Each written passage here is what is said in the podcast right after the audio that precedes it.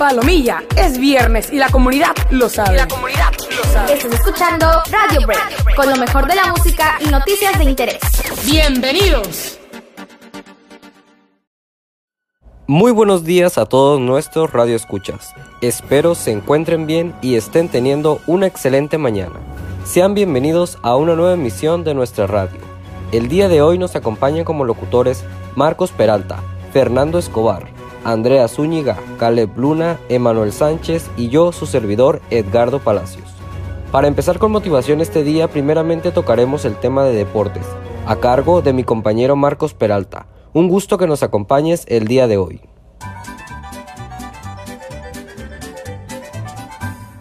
En otras noticias, ahora en el aspecto deportivo, tenemos los problemas que tiene la directiva del Fútbol Club Barcelona.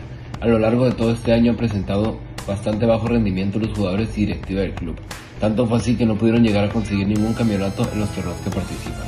Todo el club se sentía con los ánimos por los suelos, pero en particular el jugador argentino Lionel Messi, quien habría prometido su estancia en el club mientras los directivos y cuerpo técnico tuvieran una visión ganadora y competitiva para hacer permanecer el club en los primeros lugares de los torneos importantes. Al término de la temporada, el club no consiguió ningún objetivo. Esto hizo que el jugador argentino quisiera retirarse del club, a lo que la directiva no se lo permitió poniéndole una cláusula de rescisión de 700 millones de euros que para los otros clubes que lo querían al jugador le resultaba imposible pagar. En otros casos se retiraron del club tres jugadores importantes que tenían un lugar bastante marcado en el club.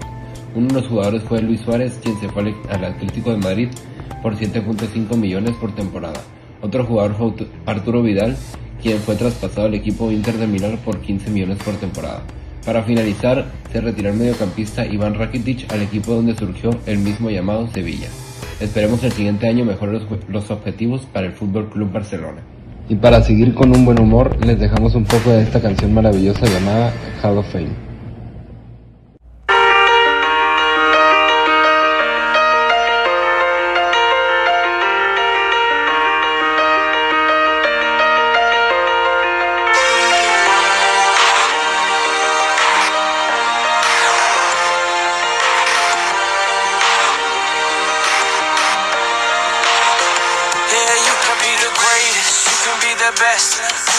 like King Kong banging on your chest. You could beat the world, you could beat the war.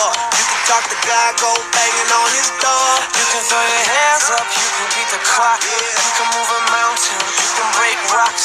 You can be a master, don't wait for luck. Dedicate yourself and you can find yourself.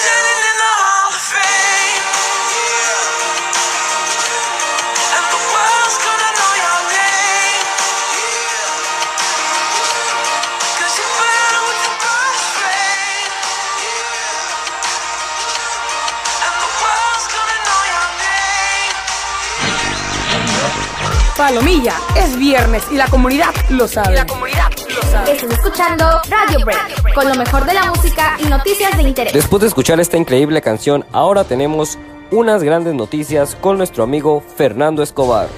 Me encargaré de darles ciertos datos interesantes barra consejos para estas clases en línea. Pues bien, como ya deben saber, la situación actual del mundo impide a los estudiantes ir a tomar sus clases de manera presencial a las escuelas por lo que los maestros están utilizando cierta aplicación llamada Google Classroom para impartir sus clases de manera virtual por internet. Pues bien, ciertos hay datos interesantes en estas clases en línea, como por ejemplo que no es necesario usar cuadernos. Es muy curioso eso, ya que los alumnos es tan sencillo como que hagan algún documento de Word, alguna presentación para hacer sus tareas. Es, es algo bastante bueno ya que no implica tanto un gasto económico para comprar cuadernos, útiles, etc. Y otro dato interesante es que hay varias, varias aplicaciones para tú como estudiante poder verte con el maestro, tales como Meet o Zoom. Y estas mismas plataformas permiten una, una convivencia muy regulada y muy segura entre maestro y alumno. Con nuestra compañera Caleb, la cual nos dirá los beneficios que tienen las clases en línea.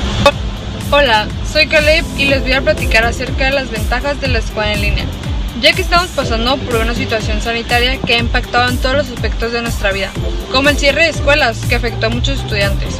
Las escuelas han recurrido al uso de la tecnología e implementaron diversas opciones digitales para que podamos continuar con nuestra educación. Para esto, solo ocupamos una computadora celular y una conexión a Internet. Puedes estudiar donde quieras y como quieras a tu comodidad. En las aulas virtuales podemos mejorar el rendimiento con apoyo de los textos en línea, libros, videos, calendarios que nos ayudarán a mejorar nuestro aprendizaje. Otro punto que también es favorable es que las clases en línea pueden ser menos intimidantes que las clases presenciales, para aquellos estudiantes que sean tímidos o poco participativos. En este caso, los profesores también son más accesibles en el entorno online, ya que interactúan con diferentes herramientas para que nosotros seamos más participativos. Muy interesantes y muy importantes el analizar los beneficios de las clases en línea. Ahora vamos con nuestra compañera Andrea Zúñiga, la cual nos tiene preparada una entrevista a una deportista muy destacada del estado de Baja California Sur. Hola, muy buenos días. Soy Andrea y el día de hoy seré la encargada de entrevistar a una de las deportistas más destacadas del estado. Su nombre es Victoria Carlón. Cuéntanos cómo estás el día de hoy. Hola, muy buenas tardes. Estoy muy contenta de que me hayan invitado el día de hoy a formar parte de esta entrevista y poder colaborar con ustedes. Bueno, te realizaremos algunas preguntas. Entre ellas, ¿qué deporte es el que practicas? Bueno, llevo actualmente practicando 10 años atletismo y me gusta mucho porque pues este es algo que hace que me despeje, que pueda practicar deporte y pues le he agarrado cariño durante todos estos años. ¿Cómo consigues combinar el deporte con tus actividades escolares? La verdad es que ha sido un poco difícil porque a lo largo de estos años pues he tenido competencias durante los ciclos escolares y he tenido que este tratar de llevarlo de la mano. Y sí es difícil, pero pues cuando se quiere lograr algo y tienes algún objetivo, pues nada es imposible. ¿Qué resultados has obtenido practicando este deporte? Mm, he logrado ir a tres Olimpiadas Nacionales y pues antes de ello a muchos regionales, Olimpiadas Estatales y Municipales. ¿Qué obstáculos has tenido a lo largo de tu vida deportiva? Bueno, no sabría decirte alguno en específico, pero sobre todo el ser constante y tratar de de llevar unos buenos entrenamientos para pues lograr todo lo que me proponga y, y creo que eso, la constancia. ¿Consideras que has tenido que sacrificar cosas para poder realizar el deporte que te gusta? Creo que sí. Lo que más me recuerda es este el no poder salir con mis amigos, ir a algunas fiestas. Eh, la competencia que más me exigió fue en el 2015, hace cinco años. Y pues no, no tuve mi fiesta de 15 años, entonces creo que sí se sacrifican muchas cosas, pero la recompensa es mejor.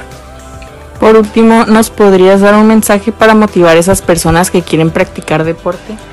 Bueno, los invito a que practiquen deporte, que se mantengan sanos y no solamente atletismo, sino lo que les guste, lo que más les llame la atención y sean constantes para que siempre puedan lograr lo que ustedes quieran. Bueno, muchas gracias por tu entrevista. La verdad es que fue un placer tenerte el día de hoy con nosotros. Gracias a ustedes.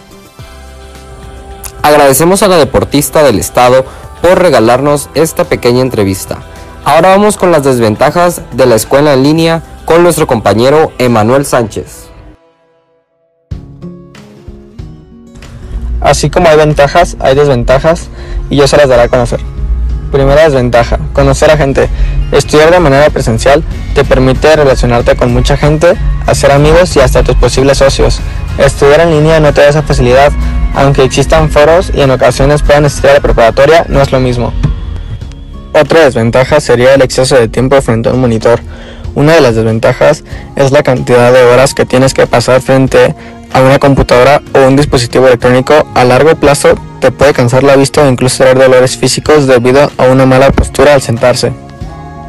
Otra desventaja podría ser tener problemas técnicos, ya sea que qué pasaría si en medio de un examen se nos va el, el wifi, un problema grave o desventaja sería justo eso, depender al 100% de una buena conexión a internet, ya que es algo que no está en nuestras manos y nos puede perjudicar. Y por último, la paciencia. Necesitas tener mucha fuerza de voluntad para poder disciplinarte y hacer todas las actividades que tienes que entregar. Tal vez de manera presencial puedes hacer actividades en equipo, en línea lo tienes que hacer tú y eso requiere de mucha paciencia y responsabilidad.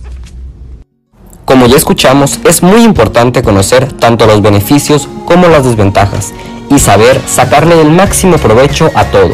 Es por eso que en la comunidad educativa Juan Pablo II nos ayudan a que nuestras clases sean más beneficiosas, teniendo un mejor contacto de alumno-maestro y teniendo un horario completo para un mayor aprendizaje. Les agradecemos por sintonizarnos el día de hoy y esperamos que tengan un excelente día. Muchas gracias.